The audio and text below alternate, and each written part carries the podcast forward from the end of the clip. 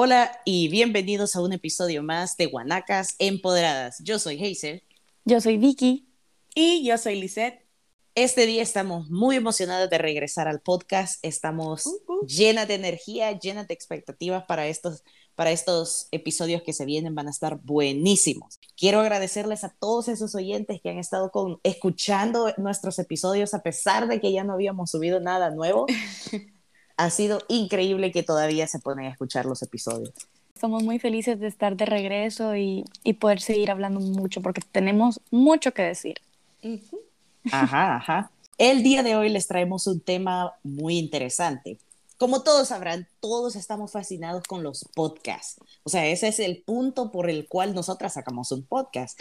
Pero a todos nos encantan los podcasts que son de misterio y de terror.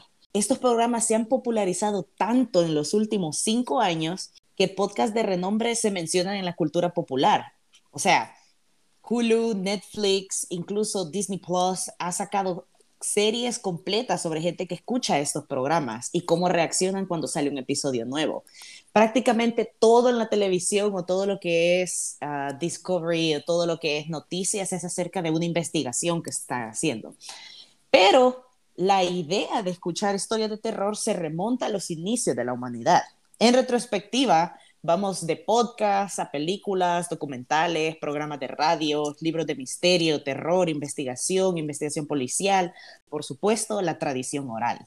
Pero ahorita queremos adentrarnos también a entender, tal y como dice Hazel, que esto se remonta a inicios de la humanidad, queremos entender ¿Por qué nos gustan tanto las historias de terror? ¿Por qué nos llaman tanto la atención? Por ejemplo, eh, varios autores han propuesto las teorías de por qué nos encantan tanto estas historias. Por ejemplo, en 2019, un diario australiano de parapsicología publicó lo siguiente. Las narrativas de terror son un reflejo cultural de las dinámicas interpersonales y que por lo tanto las aceptamos para reforzar nuestras propias creencias y miedos o las rechazamos para reforzar nuestro propio escepticismo y creernos que estamos separados del grupo social. En todo caso, la experiencia de llegar a aceptar o rechazar las historias parece emocionante. Bueno, este estudio nos ayuda mucho a resolver la pregunta del por qué nos encantan este tipo de narrativas. Todos sabemos que estas historias son famosas y por qué nos gusta analizarlas, nos gusta hacer un tipo de investigación policial o siempre para saciar nuestra sed de misterio. O sea, el ser humano le encanta toda la incertidumbre, el misterio. y por eso el que, chisme. Y el chisme. eso es muy importante porque, o sea, te puedes echar, te, te, puede costar ver una, un capítulo de media hora de algo, pero si es un documental de tres horas de quién mató a la vecina, vos lo ves. y, o sea, yo, yo en lo personal amo las películas, las series eh, también de misterio, de thriller y Criminal Minds, me encanta esa serie, me encanta ver Exen, a mí también me encanta, así que el tema, la verdad, Igual a Lisette creo que le interesa muchísimo después de ver que se queda dormida escuchando podcasts de terror. me encantan, me encantan. Son mi pasatiempo favorito. No, yo sé, amiga, pero ahorita vamos a entender muy bien por qué es que te, te interesan tanto, qué es lo que te atraen tanto de esas historias. Sí. de hecho, en 1980, la doctora Joanna Ross dijo que cuando se trata de estas historias de terror y de misterio, tenemos la tendencia a recordar todas aquellas historias que se alinean con nuestras creencias y que por lo tanto creemos que tales historias son parte de nuestro mundo y del mundo real en el que vivimos.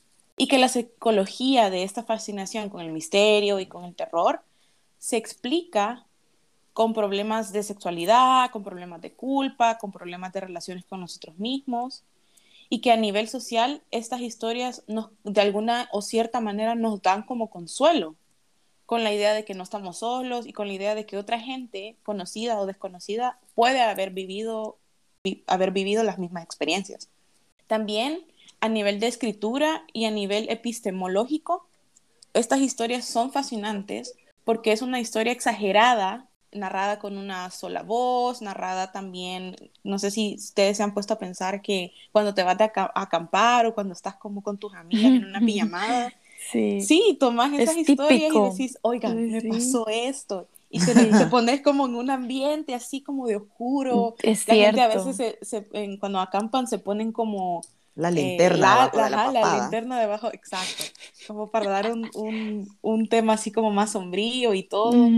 Entonces sí, narradas con una sola voz. Y lo que hace es que recordemos fácilmente lo que sucedió y que también como que cree como un ambiente, como un ambiente para contar una historia. Claro, o sea, para mí es más fácil recordar, en lo personal, ¿verdad? Más fácil recordar una anécdota de, de, miedo que una amiga o un amigo me cuente que otra cosa. O sea, siento, que, siento que lo recuerdo más fácil porque me, me impacta tanto que me, pongo a pensar, wow, o sea, no sé qué haría yo en su lugar. Entonces me acuerdo, me acuerdo mucho de eso, aunque pase bastante tiempo. Y que los sucesos son uno detrás de otro también.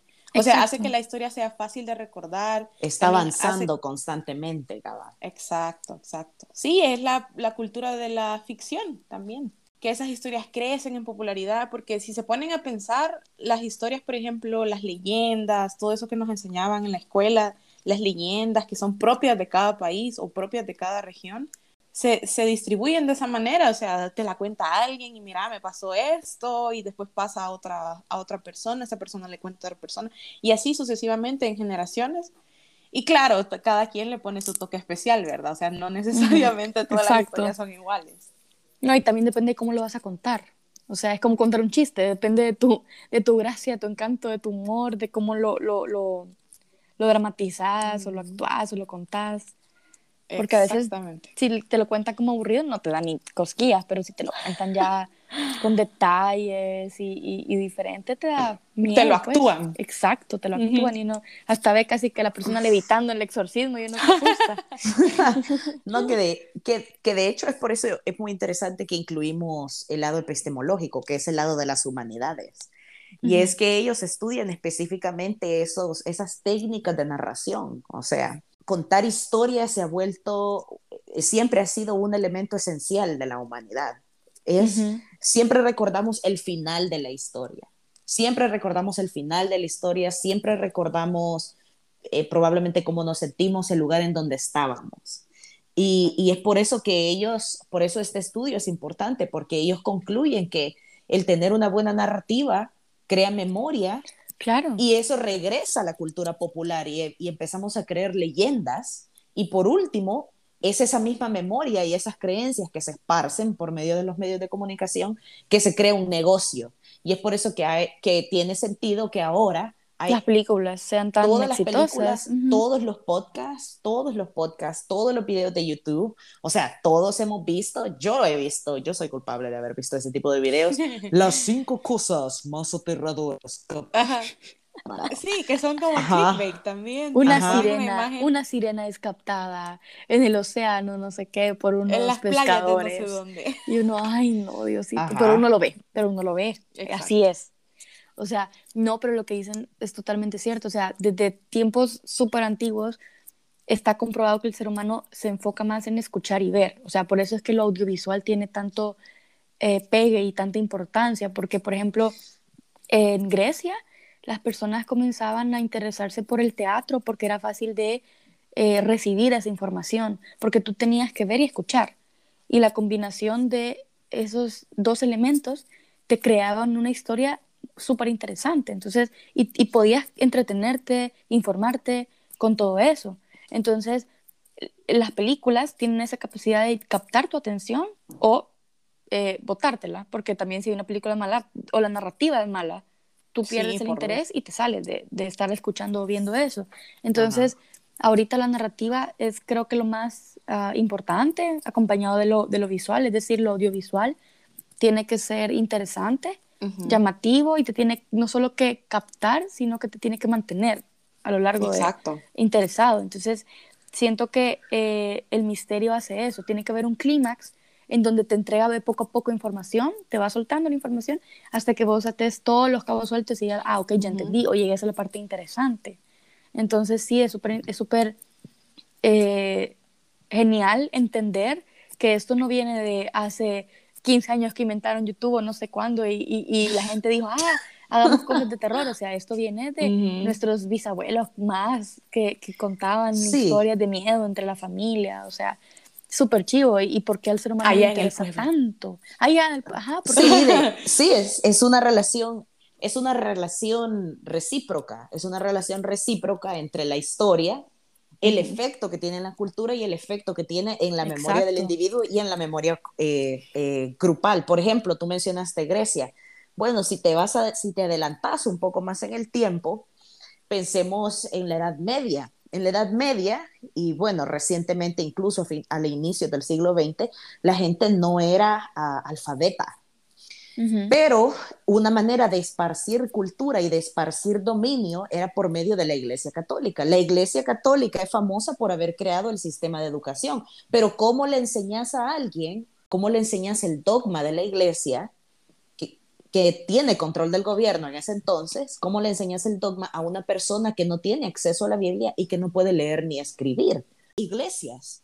¿Y qué crean en las iglesias? Hacen estatuas y hacen vidrio templado y empiezan a crear historias que cuando tú entras a una iglesia, tu atención se fija al Cristo crucificado que está al centro, pero si caminas de izquierda al centro y a derecha, te cuentan la historia de Cristo por medio de qué? De vitrales, de vitrales y de estatuas. Desde lo último, cuando regresas a la puerta de la iglesia, que te recordás a ti misma que tú sos parte de la historia ahora. Literalmente es una experiencia de aprendizaje donde tú al caminar a la iglesia te sumergís literalmente a la historia.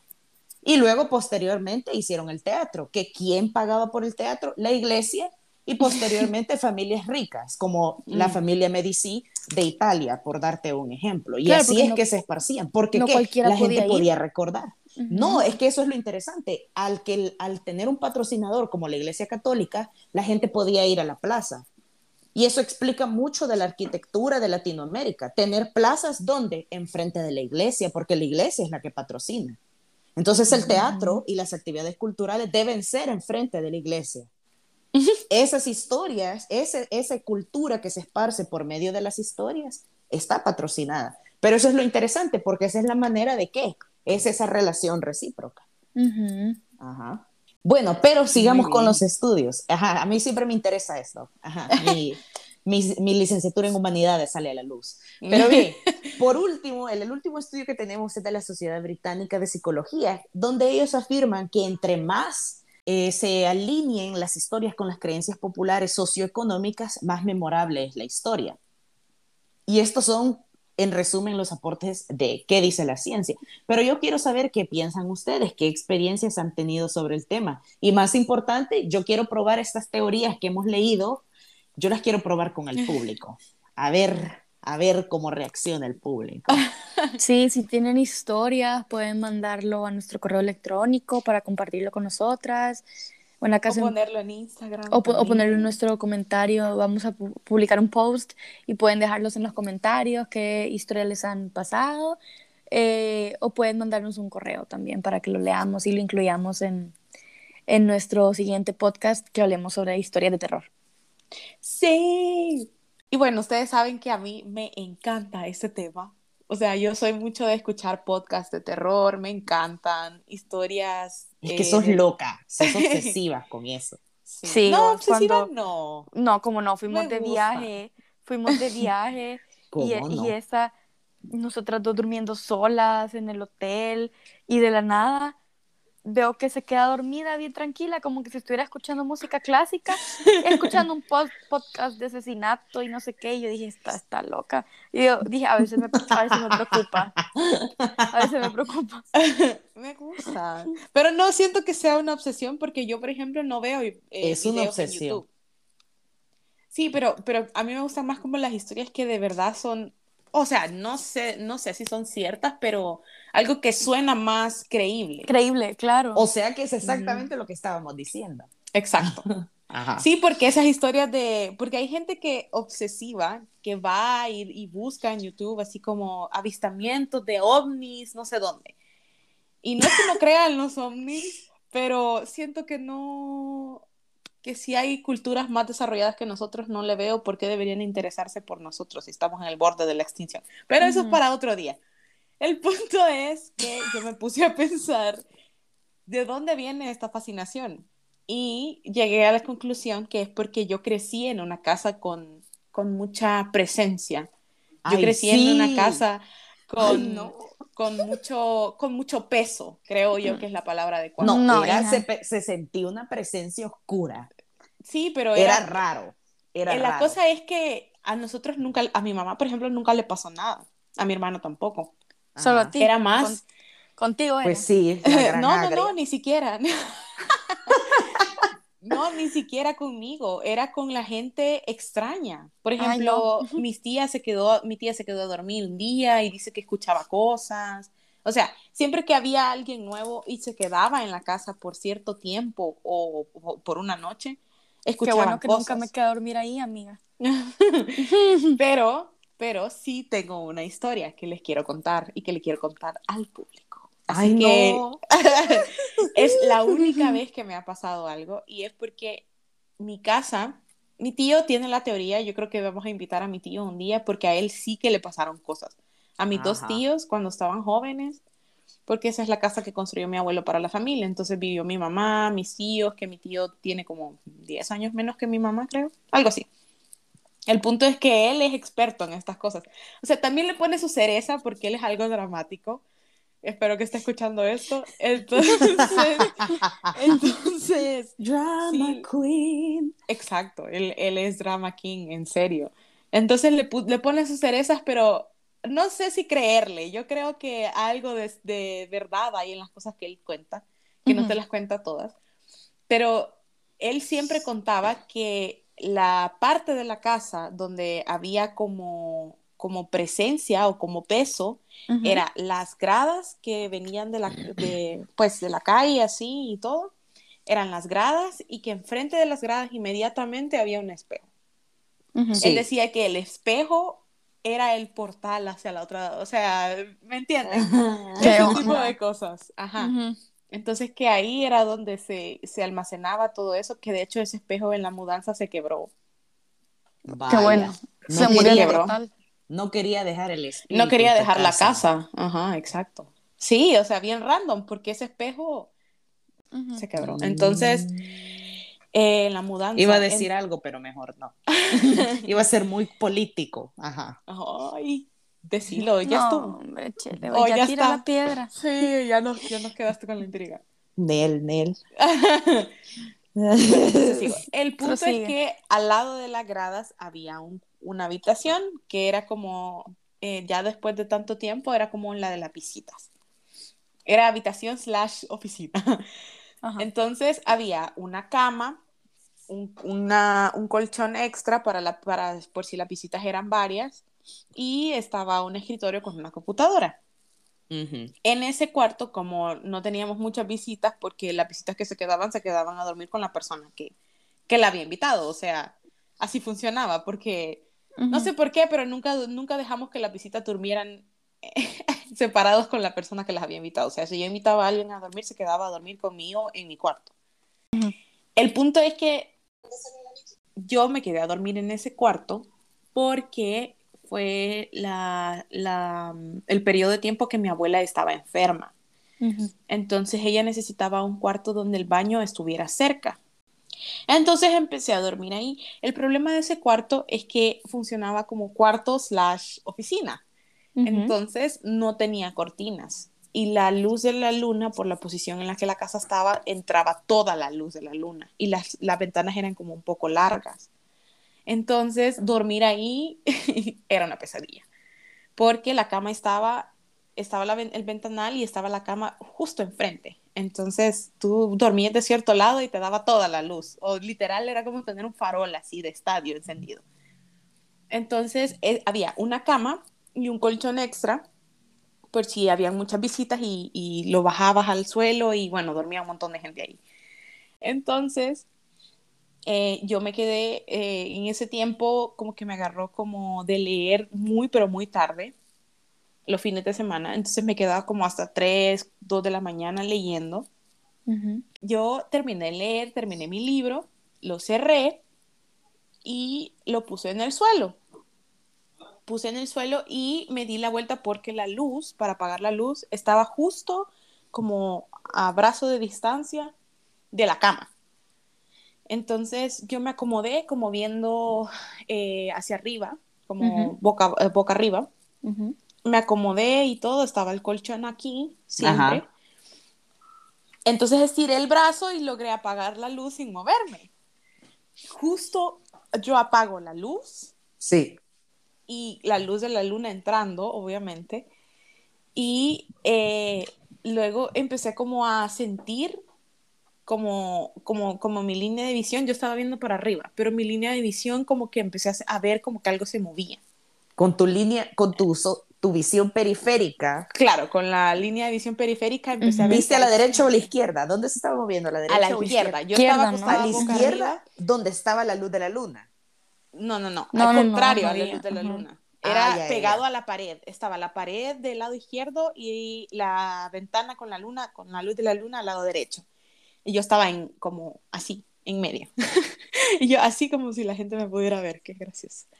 La cosa es que yo estaba acostada boca arriba y empecé como con mi periferia, empecé como a ver que algo se movía. Y entonces yo bajé la mirada así como asus- me- medio asustada, no tanto porque pensé que era mi perro, pero mi perro no estaba ahí en ese momento. Entonces solo empecé a ver que es súper extraño, de verdad que no sé ni siquiera cómo explicarlo. Era como una silueta, Pero la silueta era como gris. Era No como un si- dementor. No, no, porque los dementores son como negros.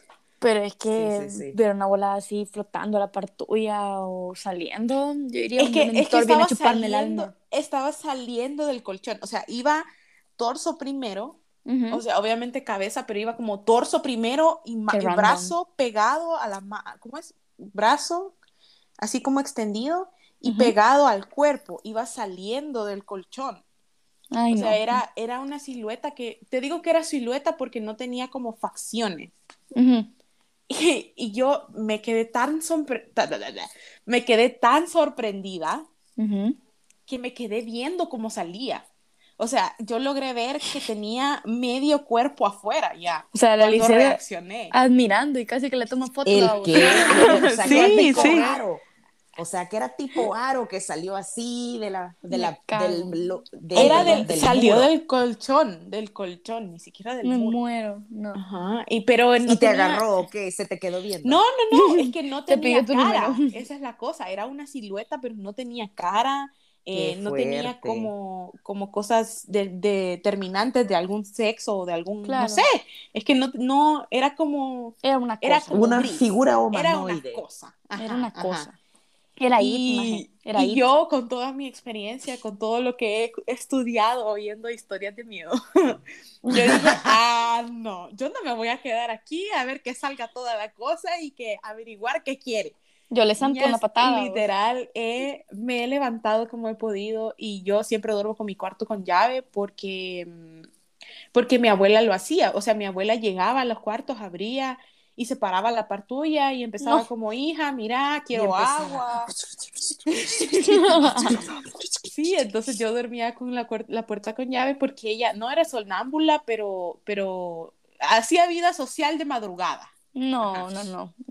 Ah, vaya. Entonces, yo como pude abrir la puerta y he terminado parada a la par de la cama de mi mamá, no sé cómo he llegado hasta allá porque En segundos. había algo de distancia El miedo te hace correr más allá. rápido, amiga. y literal, sí. El- mi profesor de educación física del colegio hubiera estado orgulloso. Obvio. Y esa, esa es la única experiencia que yo tuve en esa casa. Todo el mundo me contaba historias, pero esa fue la única que me pasó a mí.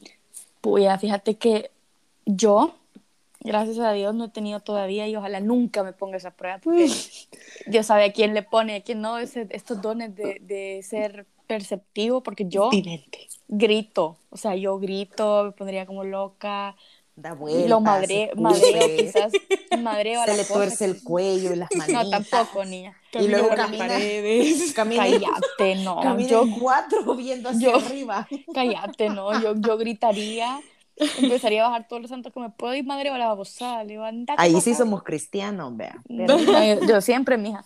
Pero ahí bajo todos los santos y ay, Diosito, por favor, ayúdame. Y le doy una patada a la cosa, sea lo que sea. Una Entonces, patada. Eh, porque sí, o sea, yo no sabría cómo reaccionar. Fíjate que yo, o sea, no tengo ninguna historia que me haya ocurrido a mí, pero tengo tres voy a ser bien corta con cada una, porque son de una de un familiar y dos de amigos. Mi mamá, eh, cuando estaba bien joven, eh, jugó la Ouija. Y, ah, no. Sí, y jugó con un grupo de sus amigos que todos vivían en el mismo edificio prácticamente, Ajá. solo que en pisos diferentes. Mentira, solo dos, de, dos amigas y ella vivían en el mismo edificio y otros dos amigos en otra parte, pero cerca. Se reunieron en el tipo basement de la, de la casa y porque la, la, amiga vivía en el último, entonces tenían derecho al, al basement. Entonces ahí hicieron el, el, el, juego, o sea, ahí jugaron y tenían el juego. Un, un, el disque juego de niños, ¿verdad? El disque juego, ajá. Y tenían este, la, la, una mini sala. Ahí jugaron, la típica, apagaron las luces, pusieron las velas Ay, no. y empezaron a jugar. De la nada, cuenta mi mamá que les apareció un coronel, algo así. Y entonces lo mismo que les hicieron las preguntas, vea, de um, cómo se llama, les dio el nombre, si estaba ahí, sí. Y al principio, claro, lo que todos piensan es que alguien más se está moviendo, ¿verdad? Como, uh -huh. ya, ya, para la vea, o sea, y todos con cara de pálida, como, no, o sea, nadie está moviendo esta cosa, o sea. Y al final, bueno, se asustaron porque de la nada, estamos hablando de un basement, no había ni, no había ni ventanas y hubo como una brisa y se apagaron las velas que habían encendido. No, dice mi mamá que ella y los amigos salieron corriendo. Primero dejaron... que nada, ¿por qué tenían velas si no tenían la luz encendida?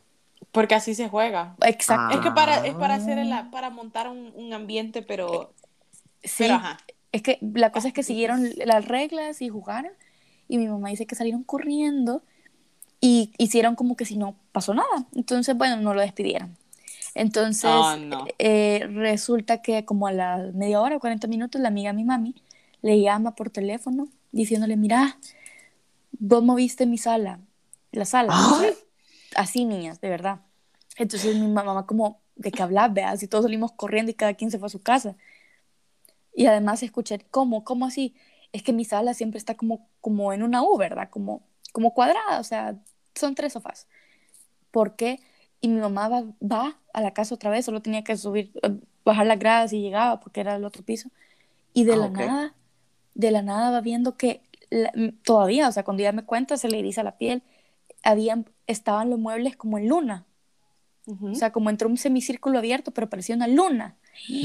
No, mi mamá casi llora, entonces le tuvieron que decir a la mamá de la amiguita, de la vecina, Oh, entonces no. la mamá le regañó y le dijo que cómo jugaban con esas cosas y que Mm. habían abierto este como, eh, exacto, este como portal entre el, el difunto y la casa y que no podía quedar ahí, tenían que despedirlo. Tenían Entonces que cerrarlo. llamaron a, a los amigos y tuvieron que volver a juntarse y todos como, no, yo ni loco voy, yo no voy a ir, no. Entonces dijeron que tenían, tenían que hacerlo porque si no él se iba a quedar ahí. Mi mamá dice que les costó, pero que lo despidieron. O sea, que varias veces le decían, por favor, no. Y él decía que no se iba a ir, él decía que no. Hasta que después, como la cuarta vez, lograron despedirlo y ya no lo, ya no lo Y encontraron. lo pero- lograron despedir. lo lograron despedir, pero mi mamá dice que, o sea, que en su vida volvió a jugar algo No, así, o- pero que le dio miedo, le dio miedo, porque sí, decía, se sentía bien extraño el ambiente. Bye. Sí, Esa es- pesado, eso es lo que Exacto. te digo. Ajá, ajá. Esa es una historia. de Como que alguien te está viendo. Sí, de ahí tengo otra, de una amiga que hizo, se quedó en, en, en un orfanato como voluntaria, pero se quedó a dormir ahí un mes, o sea, todos los días. Se quería involucrar con, con los niños, o sea, cuidar, ayudar. Entonces, se, la dejaron en una cabaña, ella fue con el hijo, porque ella está, ya está grande, se quedó con el hijo, y resulta que la primera noche que se quedaron a dormir, estalló, estalló un foco y dijo la hermana, porque habían hermanas, que era imposible porque el foco lo acababan de cambiar el día anterior, porque por la llegada de ellos. Bueno, me parece extraño, cambiaron el foco. Al día siguiente, en la madrugada, eh, les habían dado dos tazas, uno con el nombre del hijo y otro con el nombre de ella. Pues el, el día siguiente, en la madrugada, se cayó la taza de él y dice que lo habían dejado como que si era polvito. Y es imposible porque las tazas quedan la base, ¿verdad? Siempre queda la base. O sea, y lo habían, lo habían dejado como que si era polvo, como que si lo habían martillado. Wow. Y la siguiente La noche, taza entera. ajá, y la siguiente noche la taza de ella. Entonces era impresionante porque ella decía, o sea, qué raro, porque aquí no entran ni, o sea, no entran gatos, están las ventanas cerradas, o sea, no. Y además los dejaban las tazas pegadas a la pared, o sea, imposible que se caigan, no estaban ni a la orilla. Entonces le parecía súper extraño. Y los niños le decían, este, como que no, es que aquí hay otros niños. Y aquí ¿Ah? hay, sí. Entonces Bueno, mi amiga como, adiós. mi amiga como, ¿qué? Y, Ahí te o sea, voy, San Pedro. Ay, no, horrible. Y de ahí, bueno, esta ya es personal porque me pasó algo parecido también. Para mis horas sociales am, hicimos con mi grupo de, de compañeros del, del colegio, ustedes estaban en otro tema. y Ah, sí, otro- nosotros Nosotras estábamos en- estábamos en una más cool, pero ajá. No, ustedes estaban con viejitos que lo hice el siguiente año, lo hicimos al siguiente año, si te acuerdas. Pero Mm. ese año yo trabajé con niños, pero era bien heavy porque los Era niños un, boni- chiqui- un proyecto bien bonito, la verdad. Era lindo, era lindo. Pero los chiquitos te- eran vidas bien trágicas las de los niños, o sea, eran niños eh, Abandonados. que los abandonados, que Rechazados. los papás eran drogadictos o alcohólicos o no Ay, podían cuidarlos o se murieron, pero bueno, quedaban en el hospicio y fui a- íbamos a cuidarlos y a jugar con ellos, a atenderlos, a estudiar con ellos.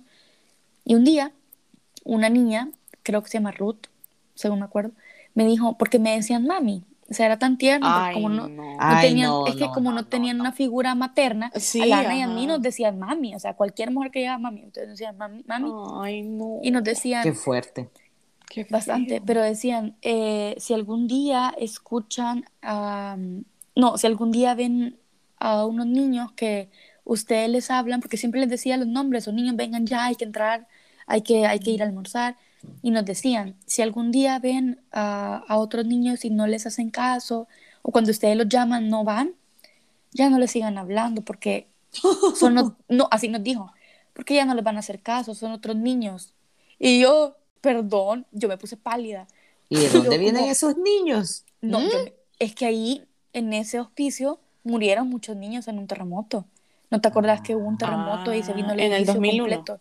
Sí, y se vino Se todo el vino el edificio, edificio. y ¿Es murieron un montón de serio? niños, es en serio, murieron un montón de niños, 50 creo, más. Entonces, la, la niña, men, y la niña seria, o sea, la niña me lo dijo no como con malicia o con broma, me lo Ajá. dijo en serio. Que sabes cuando un niño te está diciendo Exacto. las cosas con malicia. ajá. Exacto, y, y me lo dijo como, en serio, mami, pero si algún día escucho, no, ya no les Mami. hable, ya no les hable, me dijo, porque no le van a hacer caso y, y a veces son, quieren jugar con nosotros, dijo, pero a veces son bien bromistas y yo, cómame. Y yo, ay, no, Como que es el orfanato la Te lo cosa, juro, tú. o sea, te lo Era el juro que- orfanato. era literal un orfanato y a mí me da Basado miedo cuando reales. mandaban a, a traer la ropa limpia a los niños. Ujú. Yo corría porque era un pasillo bien tenebroso, no, no sé. O sea, a mí Se me han pasado algunas, no he visto nunca nada y no he escuchado nunca nada, pero siempre me han contado. Entonces, eh, yo, me, yo me ericé porque dije, o sea, yo me imagino de verdad a saber a cuántos niños ya les hablé y no eran de los míos, o sea, te lo juro. La Vicky Juanito, y Juanito ni siquiera está en ni- este mundo. Ni era Juanito, no, hombre, chel- no, yo me moría del pánico. Pero, Qué o sea, son heavy. historias, son historias que a mí me han contado. Y otra de un amigo, también corta, que un día me contó que estaba en un pueblo y estaba esperando el, el bus para regresar a, su, a la ciudad, por así decirlo. Entonces, este, Ay, no. resulta que un día de la nada me dijo, te juro que estaba, o sea, era todo plano el lugar, yo vería si se acerca alguien y de la nada tenía un hombre a la par. Y me dijo, te juro que ese hombre estaba vestido como de otra época, me dijo, o sea, era impresionante, se vestía diferente y hasta hablaba diferente. Y empezamos a conversar, o sea, me dijo, Ujú. ah, ya va a venir el bus en un rato, y le empezaron a hablar del clima, o sea, cosas X. Y de ahí empezó a hablar con él, se despidió de él, bueno, que le vaya bien, le dijo. Y en eso, cuando vio que se acercaba el bus, miró y dijo, ah, sí, es el bus que me sirve. Y cuando volvió a girar, ya no estaba el hombre a la par. Y le iba a decir como, ah, ya llegó. Y cuando giró, el tipo ya no estaba. Y me dijo, Vicky, te juro que en mi vida había estado tan asustado porque todo era plano, o sea, todo era, no había, No nada, o correr. sea, n- no, y si la gente va caminando se aleja, vos ves Ujú. ah, va por allá, pero no lo vio. O sea, se desa- literalmente se desapareció. Entonces me dijo, yo estoy segura que era una persona que murió por ahí y Quería hacer hablar plática. y quería, era social. Pero me dijo, pero es que no, o sea, no había nada ahí cerca, era perdido. Entonces yo dije, qué Mm. heavy. O sea, son cosas que nunca me han pasado, pero la gente me cuenta. Yo digo, la verdad es Ah. que... e- Hay este- cosas inexplicables. Exactamente. O este es la mundo está- historia inexplicable. este mundo está tan Ah. conectado con, con otras cosas que uno no puede entender quizás. Pero, Cosas que quizás nunca vamos a entender también. Pero que, exacto, pero que pasan y a veces no hay que tenerle miedo, sino que hay que saber que están ahí y que, hay, que la vida sigue y fluye. O sea, vos tenés que seguir en lo tuyo y al lado saber que otra gente tenés, pero que, o sea, no sé, yo, yo por lo menos no, no quisiera experimentar algo así en la vida. Así que, chicas, lo que te pasó a Ulises, ojalá nunca me pase. La Gisela ahorita va a contar su historia y ojalá la gente me siga contando sus historias, pero yo nunca tenga que vivirlas. No, mándenlas por, mándenlas por redes sociales. No, claro, Bueno. ahí lo comentan. leerlas, por favor. Bueno, mi historia es bien simple.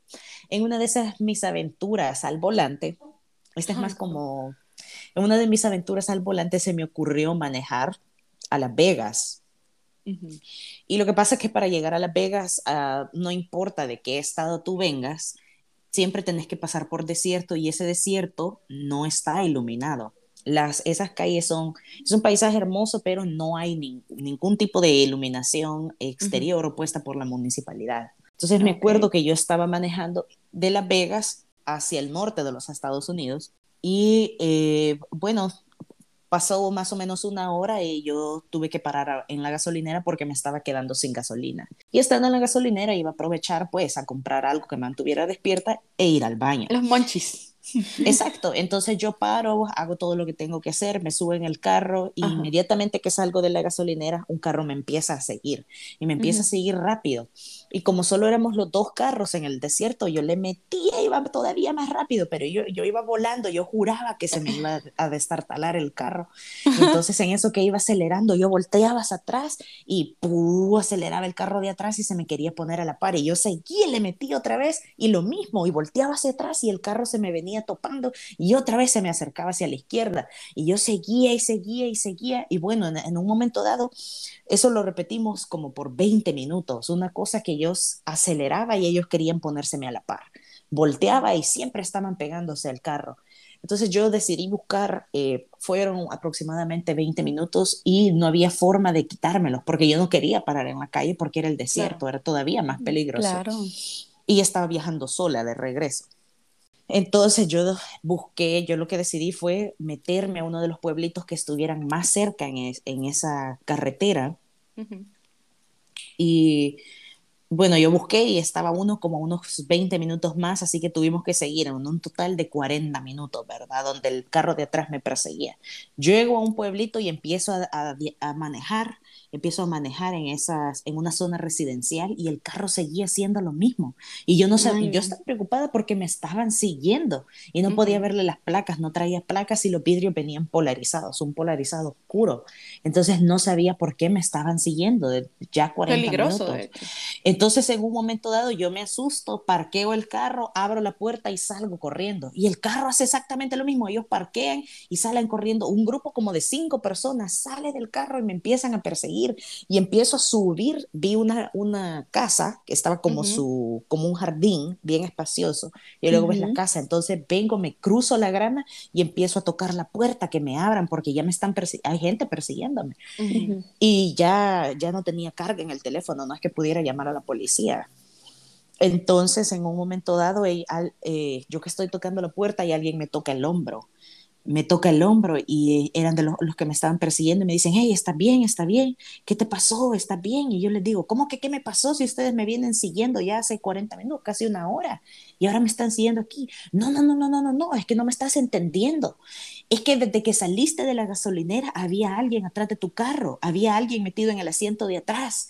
Entonces, cada vez que vos deja- veías al frente, alguien se te ponía atrás, que te, que te quería agarrar desde atrás. ¿Cómo, Entonces cómo, querían, cómo? alguien Ellos, estaba, ajá. alguien se metió en el carro cuando yo estaba en la gasolinera.